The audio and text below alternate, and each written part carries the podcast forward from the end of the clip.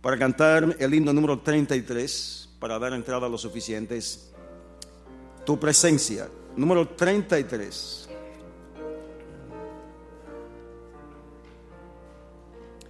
Tu presencia, Padre amante,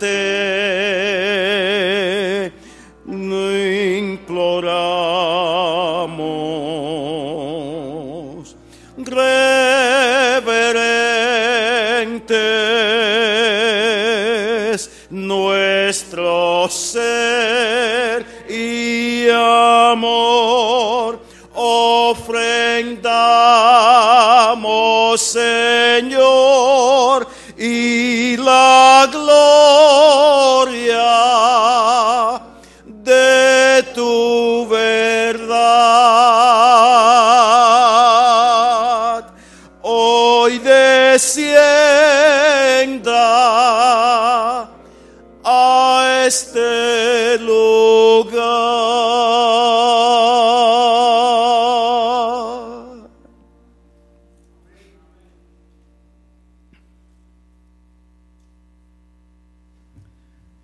Padre que estás en los cielos, en este momento queremos suplicarte que tú nos unja con tu Santo Espíritu, Señor. Amén.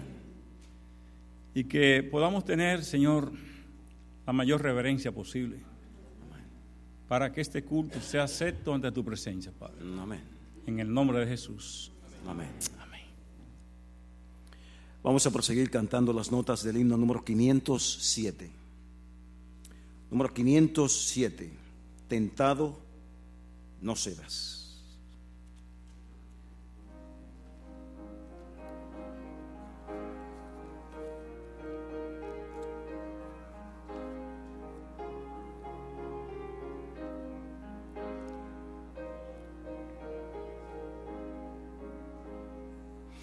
Tentado no cedas, ceder es pecar. Más fácil sería luchando triunfar. Valor pues resuelto, domina tu mal. Dios puede librarte de asalto mortal. Jesús pues confía, en sus brazos tu alma hallará dulce calma. Él te hará vencedor evita el pecado, procura agradar A quien debes por siempre ensalzar. No manche tus labios, impúdica voz preserva tu vida de ofensas a Dios. En Jesús pues confía, en sus brazos tu alma. Hallará dulce calma. Él te hará vencedor.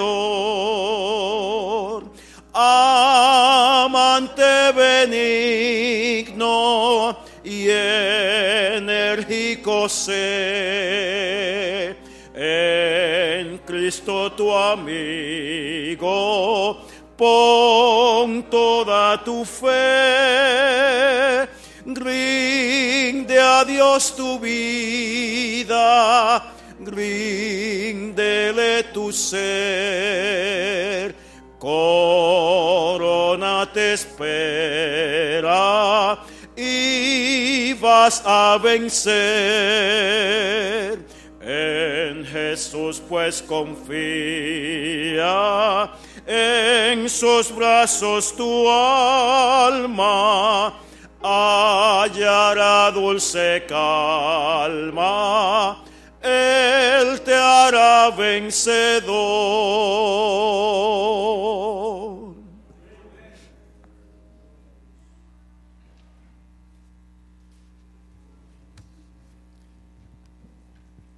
En Jeremías 10 29, 12 nos dice, entonces me invocaréis y vendréis y oraréis a mí y yo os oiré.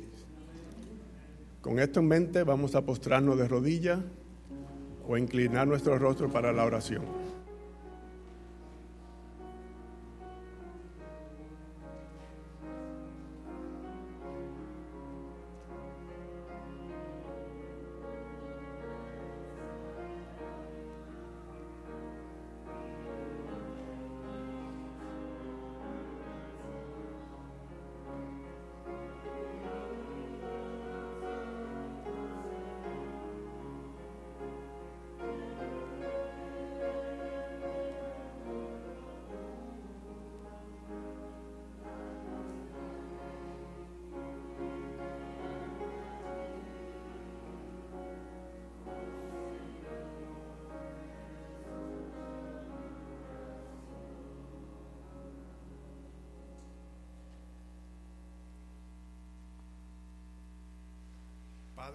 Nuestro que moras en los cielos,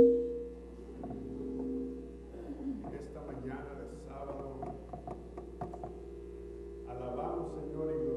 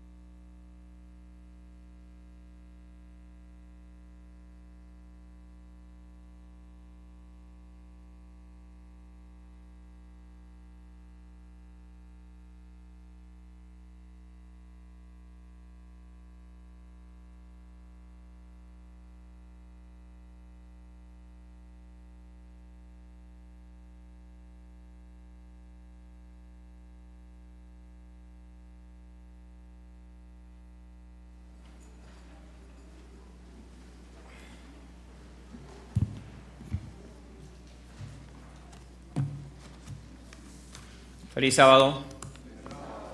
Una cordial bienvenida a todos por primera vez, los que han venido y los que siempre están aquí. Sean todos bienvenidos.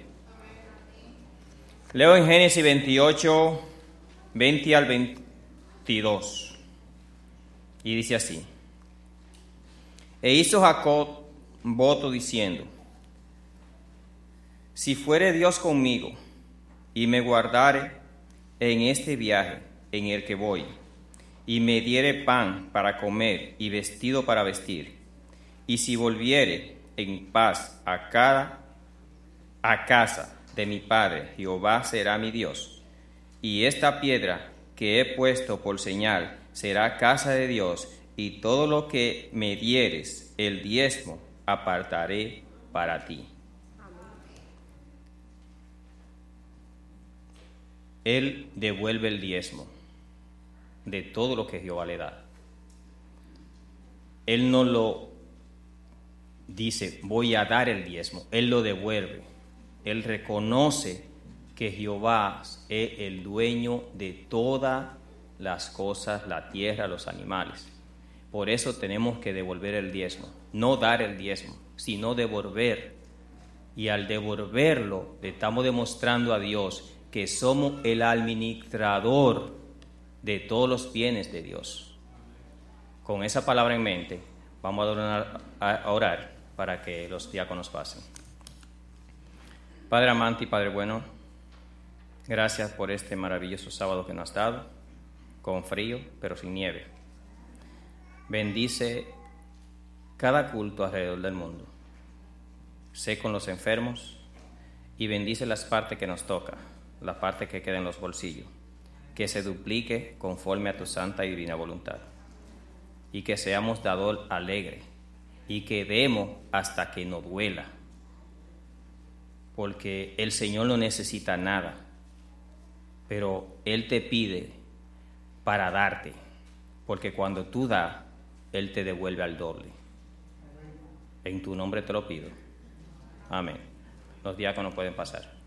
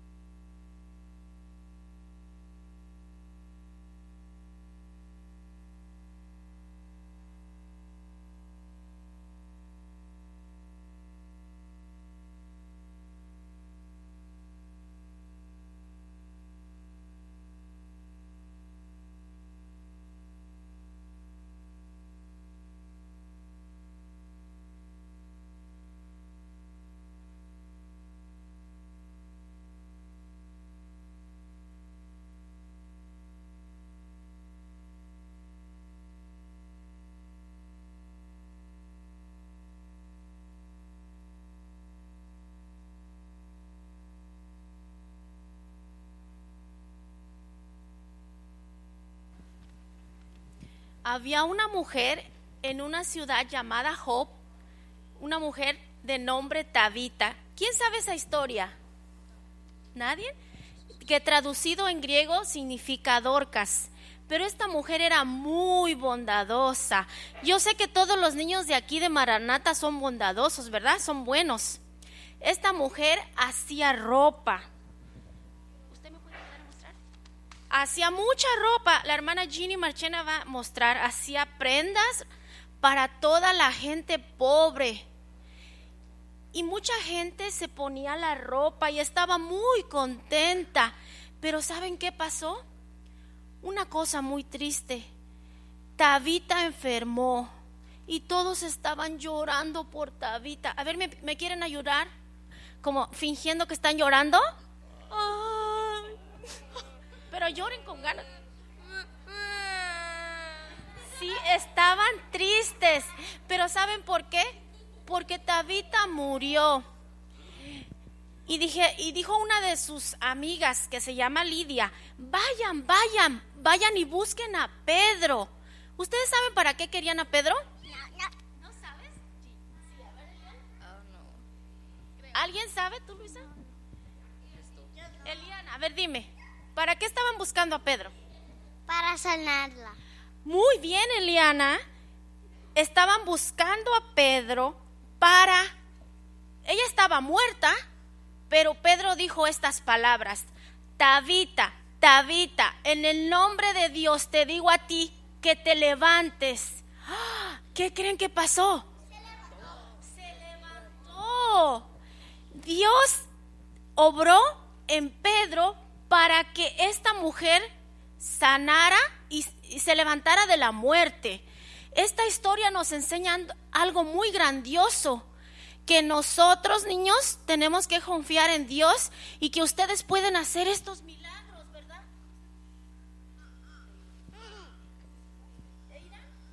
Que Eliel, que dice la palabra de Dios que ustedes pueden hacer lo que Pedro hacía si ustedes son llenos del Espíritu Santo. Pueden levantar muertos, pueden orar por los enfermos, pueden hacer cosas grandiosas, pero nosotros tenemos que entregar nuestro corazón a Jesús, ¿verdad? ¿Quién de ustedes quiere orar en esta mañana? ¿Tú quieres orar? ¿Algún niño? Eliana, ven, vamos a orar. De rodillas vamos a orar, niños. ¿Tú puedes orar solito? Querido Dios, gracias por este día. Que ahora estamos en la iglesia. En el nombre de Jesús. Amén. Amén. Gracias, niños. Todos a sus asientos.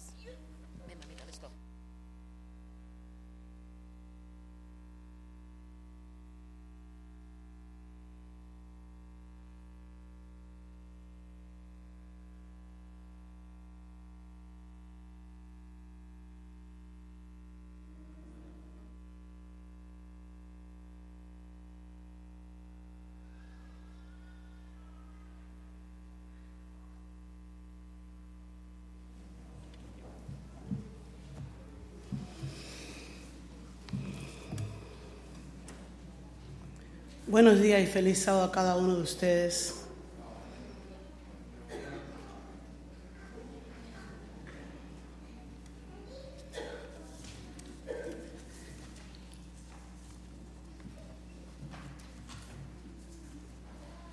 Quiero compartir un himno que todos conocemos. Es el himno Cristo te adoro. Estaba pensando en el tema en el himno que se cantó al principio, Tentado no cedas, el tiempo que estamos viviendo. Miren el, detrás del folleto que en la división transeuropea no hay ni el diezmo de adventistas. Y a mi alrededor siempre, o estoy mirando que parece ser la minoría que quiere llegar a la Canaán celestial. Y creo que el Señor me ha impresionado para que cante este himno con ustedes. Si ustedes en algún momento quieren unirse, pueden hacerlo. Voy a cantar ah, solamente permítanme cantar la primera estrofa y, y de ahí si ustedes quieren unirse a mí está bien.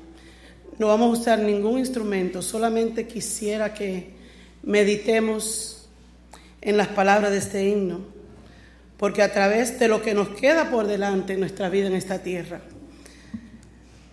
que pensemos que vivimos para adorar a ese Cristo que murió en la cruz del Calvario por nosotros. Que Él desea derramar su Espíritu Santo en nuestras vidas para que caminemos, aunque sea un grupito, pero hacia adelante y hacia arriba. Así que pues, para la honra y la gloria del Señor, oh Cristo, te adoro. Oh Cristo, te adoro, te acepto por fe. Por ti los caminos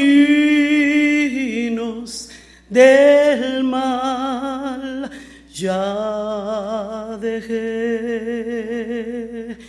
De gracia salvaste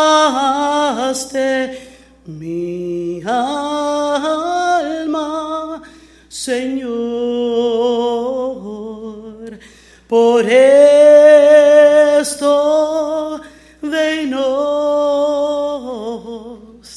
te rindo mi amor. Me viste perdido y condenación. Y desde el Calvario me diste perdón. Llevaste por mí las espinas, Señor.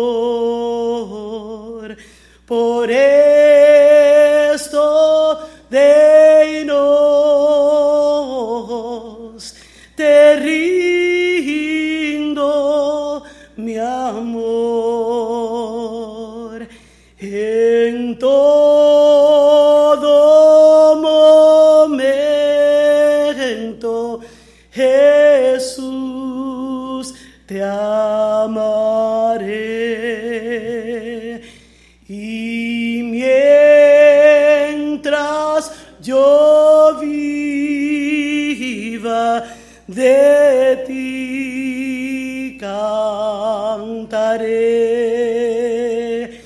En valle de muerte serás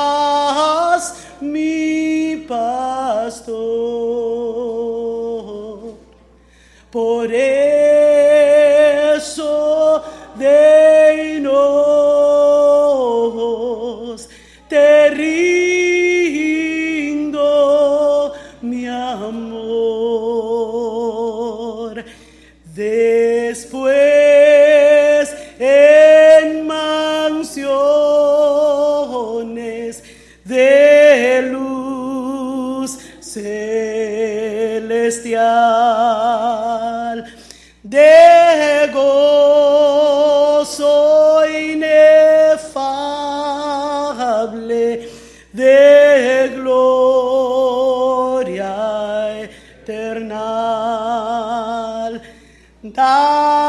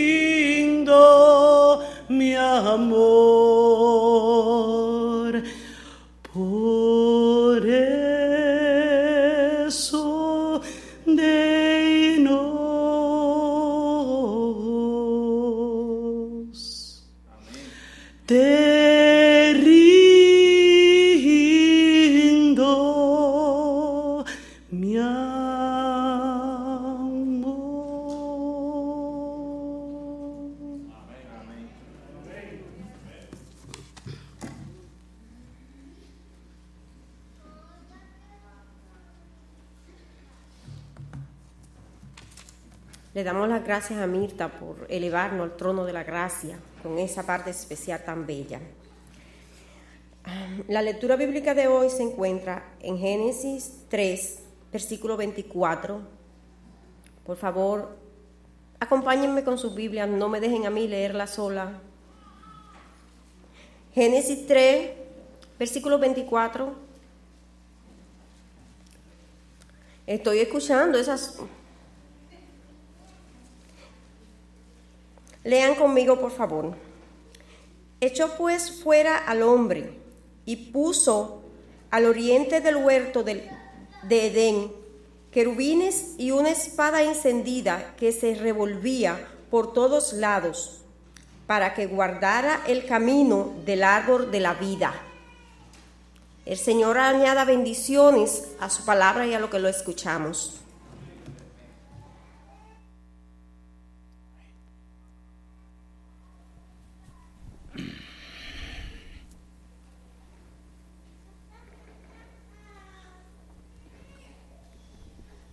Feliz sábado, mis hermanos.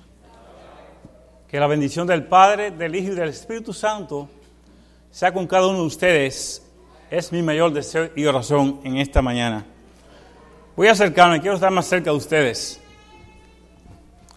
Quiero darle la gracia a la directiva de la Iglesia Maranata por haberme invitado en esta mañana para compartir, estudiar la palabra de Dios con ustedes. Y en esta mañana, lo que fue la lectura bíblica, vamos a iniciar con ella. Nuestro sermón en esta mañana. Hay algo que lo he repetido cuando empiezo a predicar, y es lo que dice la mensajera de Dios. Y lo escuché decir al pastor Bullón el día pasado, un sermón que estaba escuchando de él. Dice ella, si el sermón que usted va a predicar no es para usted, no lo predique, porque no va a lograr ningún efecto espiritual para ninguna de las personas que las escuchen. Y el pastor Bullón dijo que cuando él empezaba su ministerio, un pastor de experiencia le dijo, Bullón, si el mensaje que tú vas a predicar hoy no va a calar, no va a ayudar tu vida espiritual, no lo predique porque no ayudar a la congregación en este día.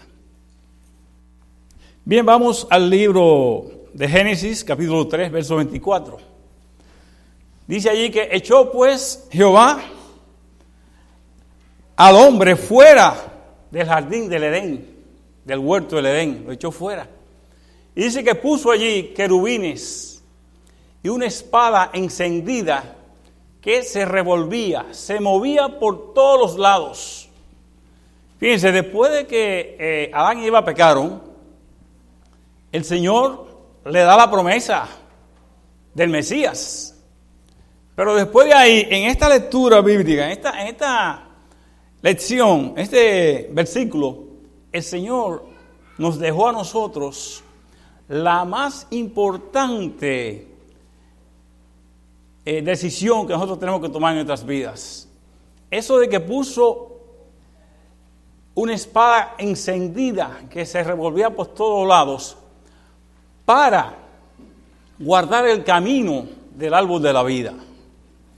Fíjense, eh, nuestros primeros, los pioneros, los primeros hombres y mujeres y jóvenes que Dios eligió para formar nuestra institución adventista del séptimo día, dice la sierva de Dios que ellos, cuando estaban escudriñando la Biblia, no continuaban hacia otro texto hasta que el Espíritu Santo no le iluminara el significado verdadero de ese texto. Ellos se basaban en lo que dice Romanos 15.4, 4.15, no, 15.4. Dice porque la lo que se escribió antes para nuestra enseñanza se escribió a fin de que por la paciencia y la consolación de las escrituras tengamos esperanza.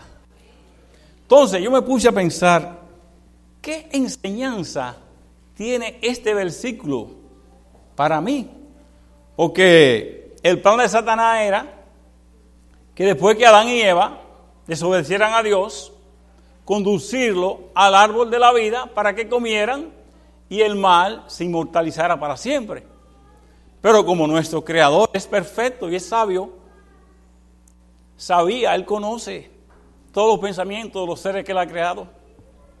Él sabía el plan de Satanás y por eso el Señor sacó, dice el Señor, es aquí que el hombre es como uno de nosotros, sabiendo de mal y el bien.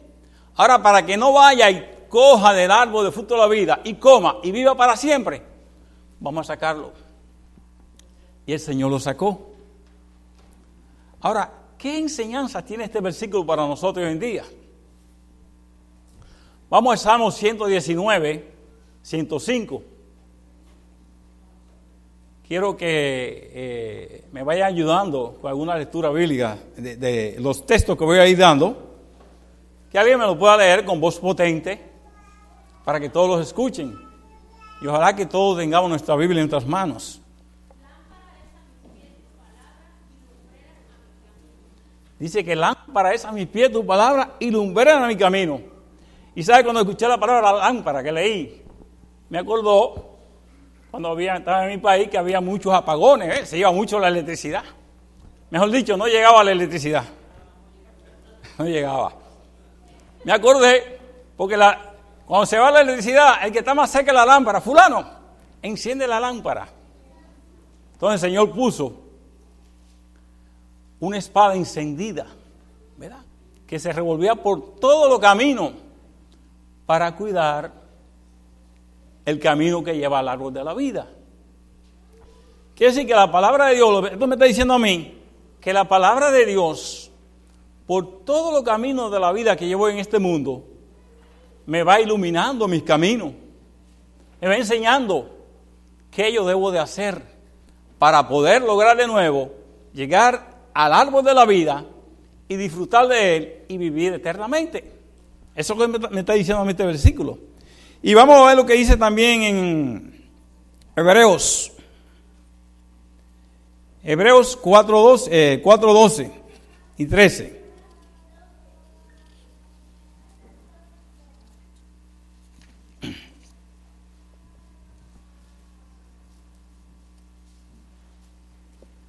¿Quién me puede leer, por favor?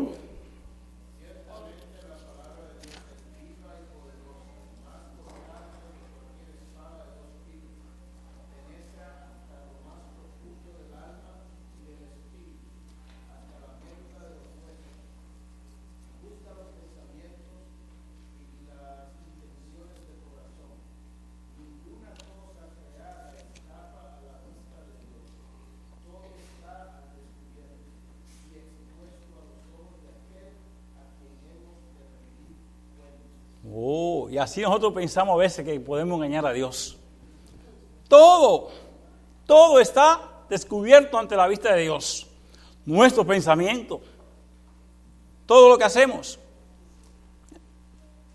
Y pensando en eso, lo que dice Camino a Cristo, que dice la sierva de Dios, que hay hombres que pueden hablar como un ángel, pero ser un demonio. Porque ese hombre está viviendo una doble vida, ¿verdad? Y delante de ustedes ninguno lo sabe cómo viven. Y Dios no lo sabe. El Señor lo sabe, mis hermanos. Ahora, aquí es que nosotros tenemos que dar cuenta. San Juan 5.22 tiene la respuesta. San Juan 5.22. ¿Quién lo lee ahora, por favor?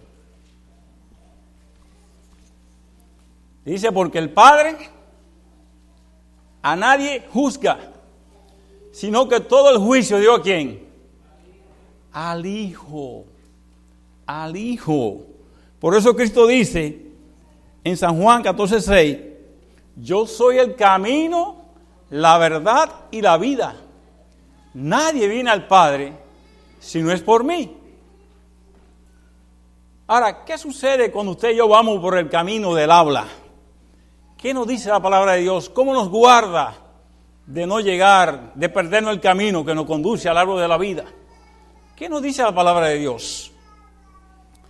Vamos a ver qué nos dice Mateo 7, 1 al 6. Porque si el juicio el Padre se lo da al Hijo, ¿por qué nosotros a veces queremos ser jueces de nuestro prójimo? ¿Qué dice Mateo 7?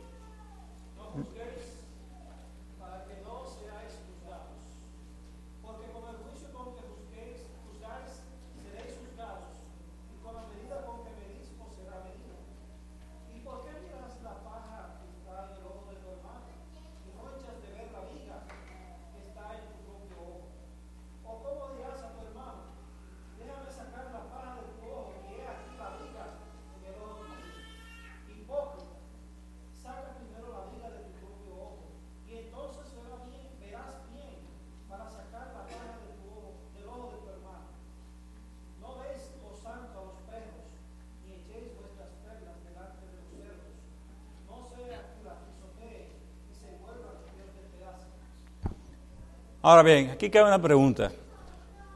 Si usted y yo vamos al Señor todos los días, Señor, quita mis debilidades. Yo tengo esta debilidad, Señor, la tengo. Eh, tomo mucha soda, o tomo café, o como a deshora muy continuamente. Y el Señor me ayuda en esas debilidades y me la quita. ¿Cómo que yo voy a ayudar al hermano a quitarse la pajita que tiene en su ojo? ¿Cómo usted cree que yo, usted puede ayudar a su hermano en eso? Por su testimonio. Por su testimonio. Porque la sierva de Dios dice en el libro Hogar Cristiano que no hay mayor sermón que podamos darle a nuestros prójimos, a nuestros vecinos, que nuestro testimonio, nuestra forma de vivir. Es en esa manera que, nosotros, que tú y yo ayudamos al hermano a que se quite su paja. ¿Por qué? Porque yo pedí ayuda a Dios. Entonces él, ese hermano vio cómo yo estoy viviendo delante de Dios. Cómo usted vive delante de Dios. Yo estoy observando. Dice, es un, es un siervo de Dios. Es un hombre que se puede tener confianza. Es un hombre serio. Como dice la sierva de Dios en el, en el libro Historia de los Patriarcas y Profetas. Dice que se veía en José una rara seriedad en José. ¿Por qué? José era un muchacho joven y sus hermanos ¿cómo eran? Eran perversos, no eran ninguno serio.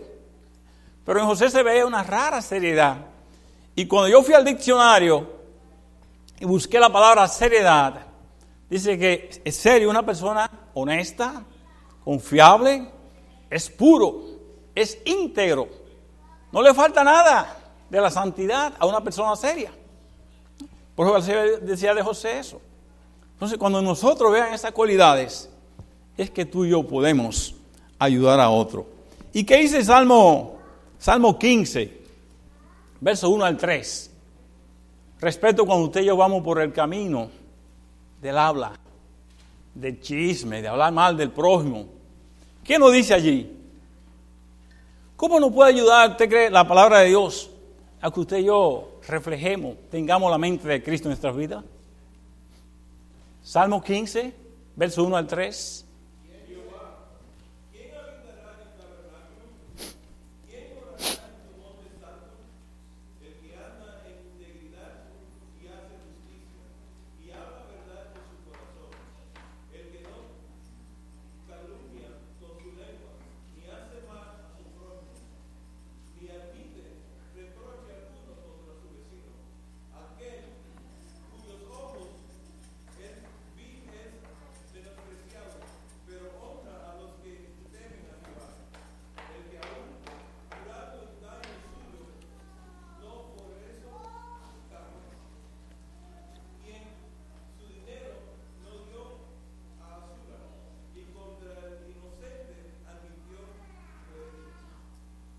Hasta el verso 3.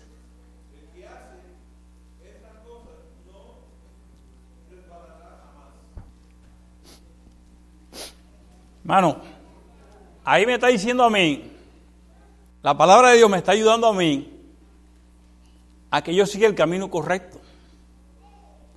Para que se cumpla en mi vida, yo pueda lograr lo que dice Apocalipsis 2.7. A ver qué dice Apocalipsis 2.7. Dice el que tiene oído, oiga lo que el Espíritu dice a las iglesias. Al que venciere, le daré a comer del árbol de la vida, el cual está en medio del paraíso de Dios. Entonces, si cuando el Señor me ayuda a vencer una debilidad mía, ¿eh? y me sigue ayudando día tras día a vencer otra debilidad, dice la sierva de Dios, que mientras nosotros vamos venciendo las pruebas que el Señor nos manda, dice que nos va agregando más ángeles poderosos a nuestro lado. Porque Satanás viene con pruebas más fuertes. Fue lo que hizo con Job. Si usted lee Job 31, Job, un hombre rico, muchas mujeres elegantes habían por allí, y Job hizo un pacto. Dice Job, en el Job 31.1, dice, hice yo pacto con mis ojos, de que mis ojos no se fueran tras doncella ajena. Porque ¿a dónde me escondería yo de la presencia de Jehová? Hice un pacto. Él lo hizo. ¿Para qué? Para poder ser un vencedor. Y así el Señor a cada uno de nosotros nos va preparando. Nosotros vamos creciendo, como dice Pablo, hasta alcanzar la estatura de la plenitud de un varón perfecto en Cristo Jesús. Ese es el objetivo. Y eso es lo que dice San Juan 17.3. Y aquí que en esto consiste la vida eterna, en que te conozcan a ti como el único Dios verdadero y a Jesucristo a quien tú has enviado.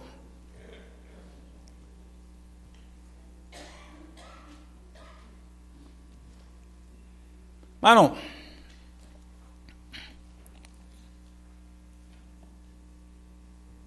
Santiago, vamos al libro de Santiago ahora, capítulo 3, verso 8 al 10.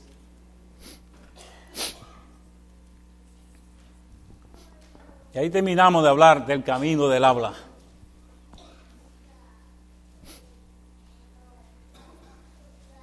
Santiago 3, capítulo 3, verso 8 al 10.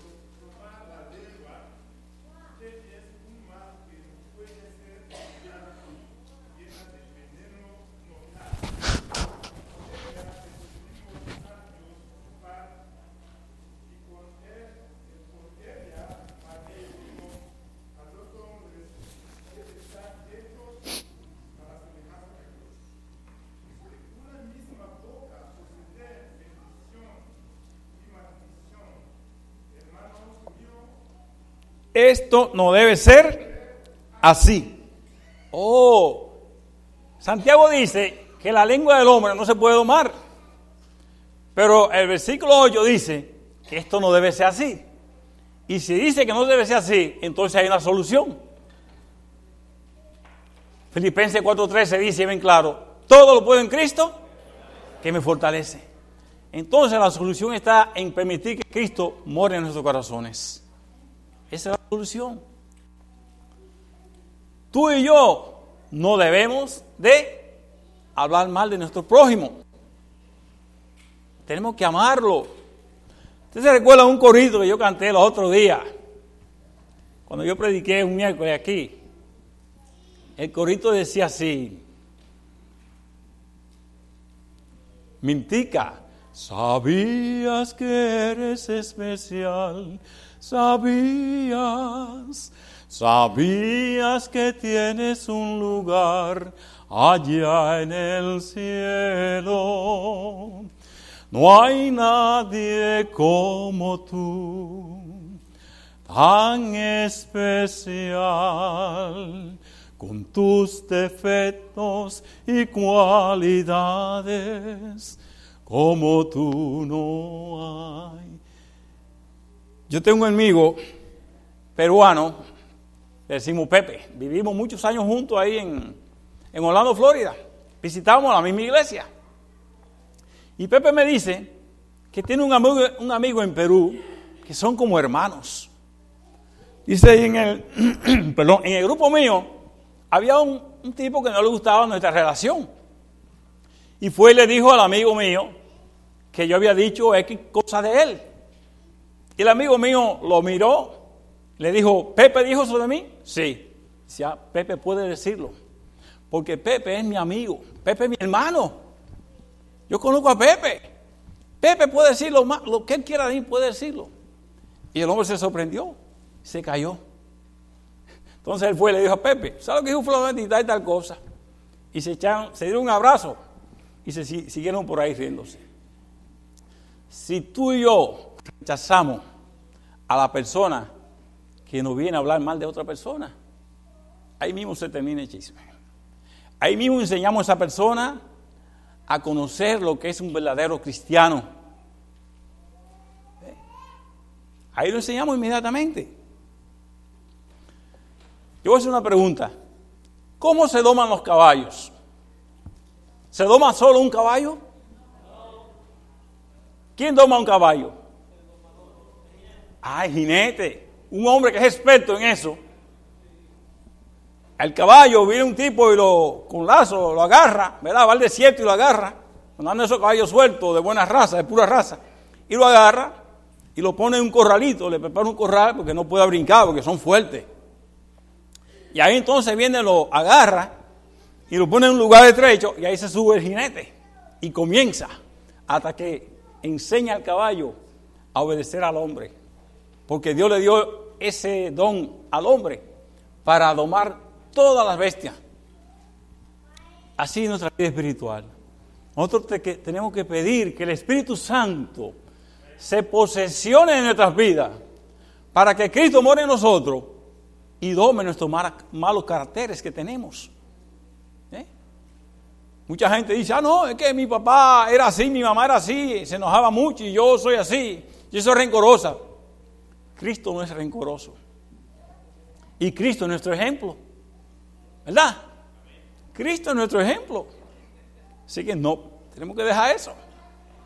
Fíjense, el único, el único que da el pasaporte para al reino de los cielos, el cónsul general, el embajador, el Espíritu Santo.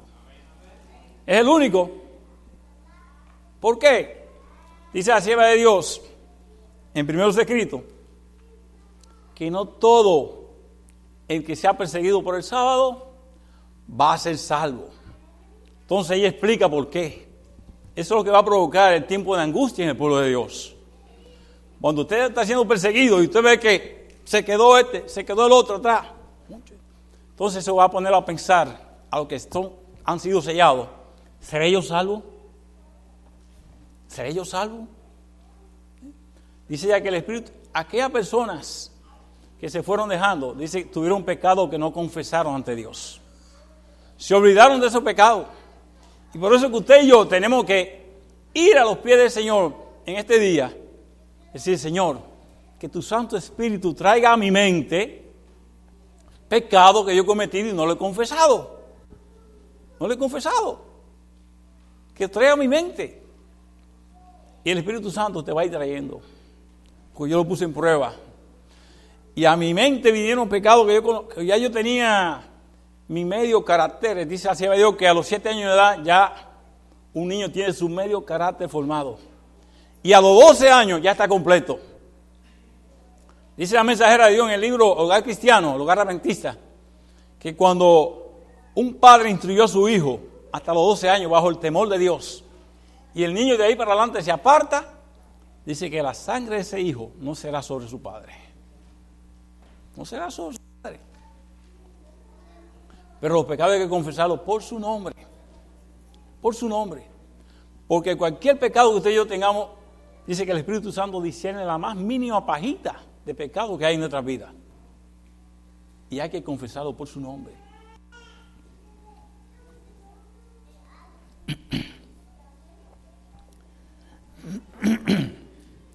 Este manual el Señor nos dejó ofrece consejo para cada uno de los caminos de nuestra vida. ¿Qué consejo ofrece este manual respecto a la reverencia que debemos tener en la casa de Dios? ¿Qué dice Abacú 2.20? ¿Qué dice Abacú 2.20? Jehová está en su santo templo, calle delante de él toda la tierra. Yo voy a leer un parrafito aquí en el libro Joya de Testimonio, tomo 2. el capítulo titulado La conducta en la casa de Dios.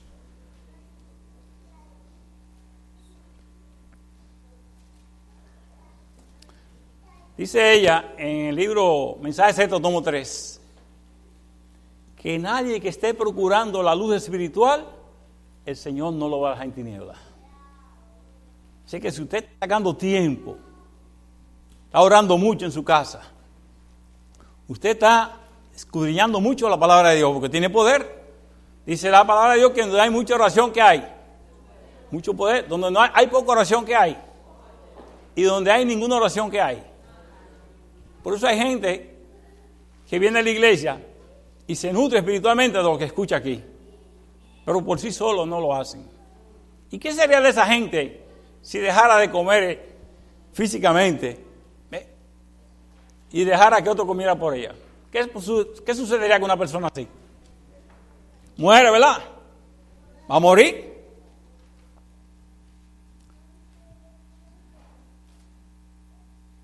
Entonces, vamos a leer aquí.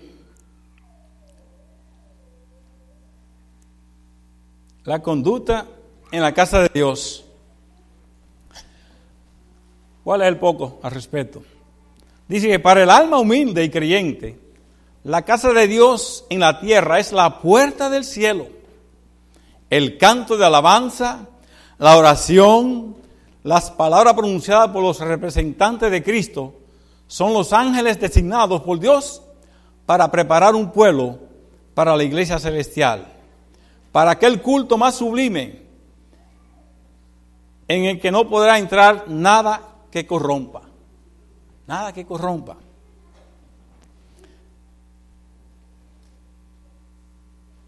Dice ella que antes del culto, cuando los adoradores entran en el lugar de reunión, Deben hacerlo con decoro, pasando quedamente a sus asientos. Si hay una estufa, si se están reuniendo en una casa, en la pieza, no es propio rodearla en una actitud indolente y descuidada. La conversación común, los cuchicheos y las risas no deben permitirse en la casa de culto, ni antes ni después del servicio. Una piedad ardiente y activa debe caracterizar a los adoradores. Dice, si algunos tienen que esperar unos minutos antes que empiece la reunión, conserven un verdadero espíritu de devoción, meditando silenciosamente, manteniendo el corazón elevado a Dios en oración, a fin de que el servicio sea de beneficio especial para su propio corazón y conduzca a la convicción y conversión de otras almas. Dice que a veces un niño desvía la atención al culto y se pierde esa alma que, se que fue desviada por un niño, se pierde de recibir la palabra que el Señor tenía para él, la cual le pudo haber ayudado a cambiar su vida espiritual. A veces se comienza a orar aquí y a veces hay personas por allá atrás hablando. Y oigo hay un dirigente que manda a callar. En Conérico, Denver, Conérico, donde vive el hijo mío mayor, yo estuve ahí siete meses con él. En una iglesia había un diácono de 11 años. ¿Sabe qué hacía ese, ese diácono? Cuando había una persona mayor orando, gracias hermano, ese diácono se le paraba enfrente, 11 años, y se le paraba enfrente y la hacía así a una persona mayor. No le hablaba. Un niño mandando a callar a una persona mayor. Tremendo eso, ¿verdad, hermano? ¿Qué, decir, ¿Qué quiero decir con eso? Que el Señor puede usar a un niño, a un adulto, a lo que sea, a una niña, para que se respete la reverencia en su casa. Señor lo usa. Señor manda mensajero. Señor no nos deja en tiniebla.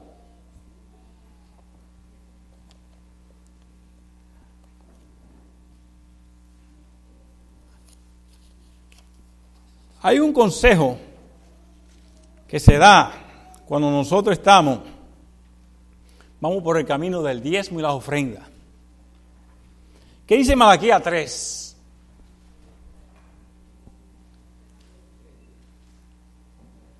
Malaquía 3, 10, 7 al 10, Malaquía 3, 7 al 10. ¿Quién me puede leer, por favor?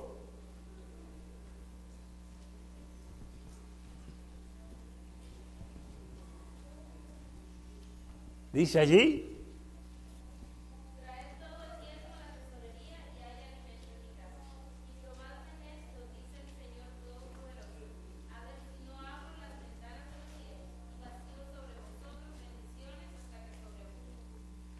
Oh, trae los diezmos y qué? Las ofrendas. Le voy a contar la experiencia de una señora de nombre Asunción Durán, allá en mi país. Yo me bauticé en el año 76, un primero de mayo de 1976 yo me bauticé. Ella llegó a la iglesia después de mí, como en el 77 por ahí. Y esa señora cuando escuchó del diezmo, oye hermano, cada uno de nosotros tiene una página que escribí en su vida a diario, pero es distinta. Asunción Durán, ¿sabe qué hizo ella? Comenzó a calcular desde que ella tenía uso de razón la cantidad de dinero que su papá le daba para ir a la escuela. Su papá era un, lo iba a conocer un militar alto en, de la policía en el, gobierno de Balaguer. Y ella dice que desde estaba pequeñita, ya su papá estaba jubilado en ese tiempo, yo la conocí ella comenzó a calcular todo lo que el Señor le había dado de diezmo. Porque dice aquí que las naciones todas me habéis robado. Ella dijo, si yo he robado a Dios, yo tengo que devolverle a Dios, porque le he robado. Y ella hizo un cálculo. Y ella, como trabajaba, a los dos años de ella haber hecho su cálculo y terminar, dio su testimonio en la iglesia. Ella dijo, Hoy estoy en paz con Dios. Yo hice unos cálculos respecto a la cantidad de diezmo que yo le debía al Señor y ofrenda. Y yo hoy, hace dos años de eso, yo terminé mi deuda que tenía con Dios. Tremendo eso, ¿eh? Tremendo. Lo que esa mujer hace, hizo en su vida. Eh, yo no sé quién aquí ha escuchado de un famoso predicador, Frederick, apellido Frederick. Dice que este hombre ya, su esposa, sus hijos habían muerto, desgraciadamente. Y él ya vivía solo. ¿Y qué hacía él de su dinero que le entraba? Él daba un 90% para la causa de Dios y él vivía con un 10%. ¿Él vivía qué? Con un 10%.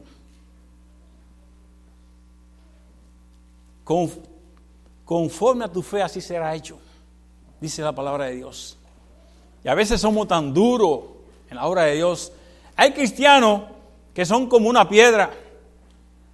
No sé, yo nací en la orilla del mar y me iba a la orilla del mar y cogí una piedrecita grisecita que hay y de noche comenzábamos a darle para sacarle chispa.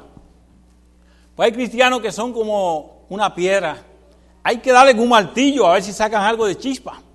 Ahí sí dan algo. Pero hay otros que son como la esponja. Hay que exprimirlo.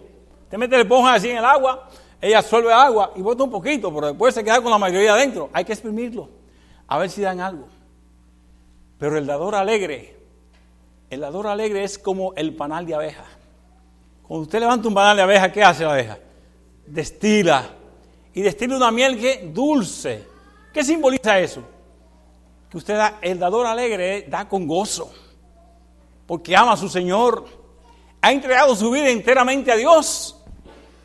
El egoísmo el Señor lo ha quitado de su, de su mente.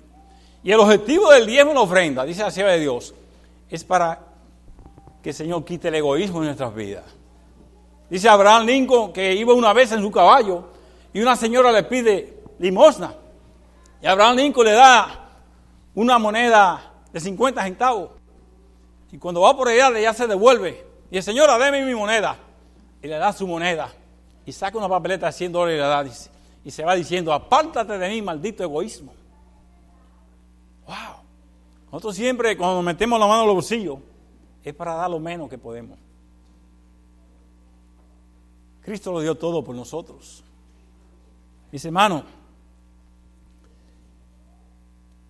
la palabra de Dios está escrita, este manual está escrita para ayudarnos a llegar de nuevo a poder disfrutar del árbol de la vida. Y quiero terminar leyendo a Juan capítulo 12, verso 47 al 50. Y quiero hacer un llamado con esto que voy a leer aquí.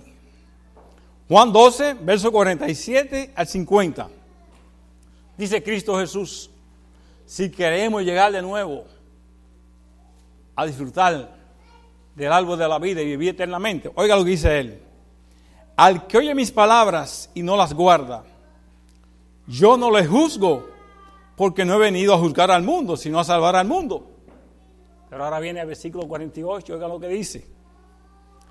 El que me rechaza y no recibe mis palabras, tiene quien le juzgue. La palabra que he hablado, ella la juzgará en el día postrero. Oh, porque yo no he hablado por mi propia cuenta. El Padre que me envió, Él me dio mandamiento de lo que he de decir y de lo que he de hablar. Y sé que su mandamiento es vida eterna. Así pues, lo que yo hablo, lo hablo como el Padre me lo ha dado. En el matinal, el Cristo triunfante, hablando en, diciembre 18, el mes pasado, del año pasado, así Dios dice, el camino, en el camino de la obediencia está la santidad. En el camino de la obediencia está qué? La santidad. Y el Señor dice, sed santo, porque yo soy santo. Porque sin santidad nadie verá a Dios. Bueno, yo te hago un llamado esta mañana para que cada uno de nosotros entreguemos nuestra vida a Cristo Jesús. Tú y yo no sabemos si este es nuestro último día. Ahí me llamaron, fui ayer al Mary Free a ver a una hermana de la iglesia de, de Royal High, Ginny Vélez, y vio en su carro y vino otro vehículo, ¡pam! La invistión, ¡pam! Allí la llevaron casi inconsciente allí. Se rompieron dos huesos, la pierna derecha y el brazo derecho también se le rompió. Ahí, cuando yo fui, estaba ella recibiendo terapia. Dice, aquí aprendiendo a caminar de nuevo, en una silla. Hermano, el tiempo cada día es más malo. Que Dios nos ayude a preparar nuestra vida espiritual en este día. En este día tenemos que salir a decir a otros que Cristo está a la puerta. Dice así a Dios que el sábado debe ser el día que menos comamos. Como mucha gente dice, ah, que ustedes las mentiras son los que no comen los sábados. Dice, no, muchachos, tú estás loco. Al contrario, es el día que más comemos. Se nos va la mano comiendo, ¿verdad? No. Pero comamos poco, no comamos tanto para que sacamos esta tal y no nos dé sueño y sacamos a predicar la palabra de Dios. Tenemos que hacerlo. Así que que Dios le bendiga. Y voy a terminar este, este culto ahora con un himno. Eh, yo tuve en mi casa allá en Dominicana, tuve dos amigos cubanos que fui, los recibí en el aeropuerto y firmé por ellos, los tuve dos años en casa, hasta que su papá lo trajo para Miami. Y un hermano de ellos que, está en Cuba eh, compuso este himno que voy a cantar ahora. Y es un mensaje para cada uno de nosotros. Dice así, cuando pienso que Jesús murió en la cruz por mí, que su cuerpo fue clavado allí, para con su sangre transformar todo mi ser. Me pregunto yo, ¿qué debo hacer? Pero una cosa sé ¿Qué debo hacer? Brindarle mi amistad y serle fiel. Si otros no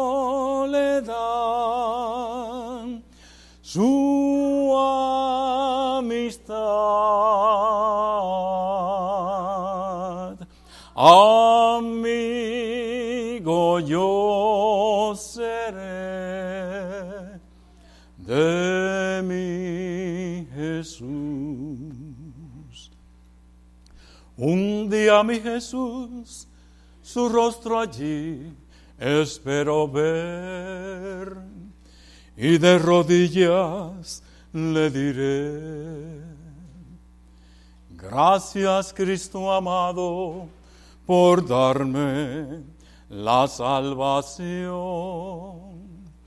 que es ofrenda grata de tu amor.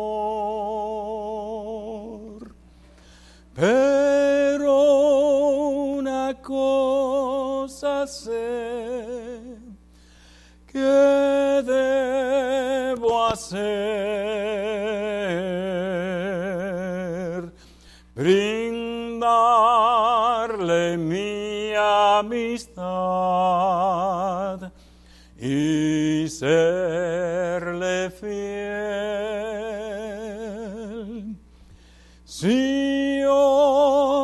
otros no le dan su amistad,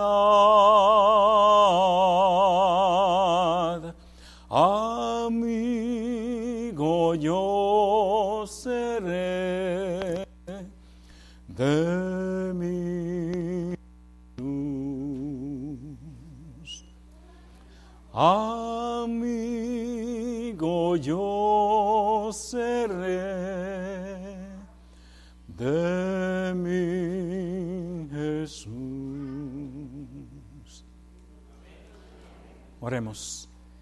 Gracias Señor Padre por tu santa palabra. Ayúdanos Padre a que por la gracia y misericordia de nuestro Señor Jesucristo podamos poner en práctica en este día. Para que otros puedan ver a Cristo en nuestro ser, Señor. Que tu paz nos acompañe este día. En el nombre de Jesús.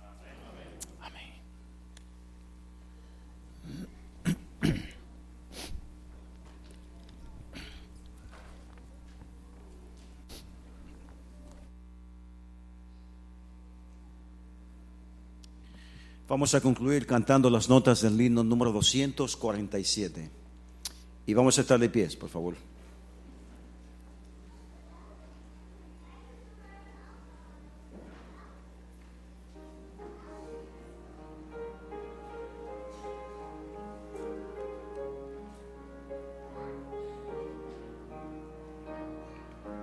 Dos, cuatro, siete.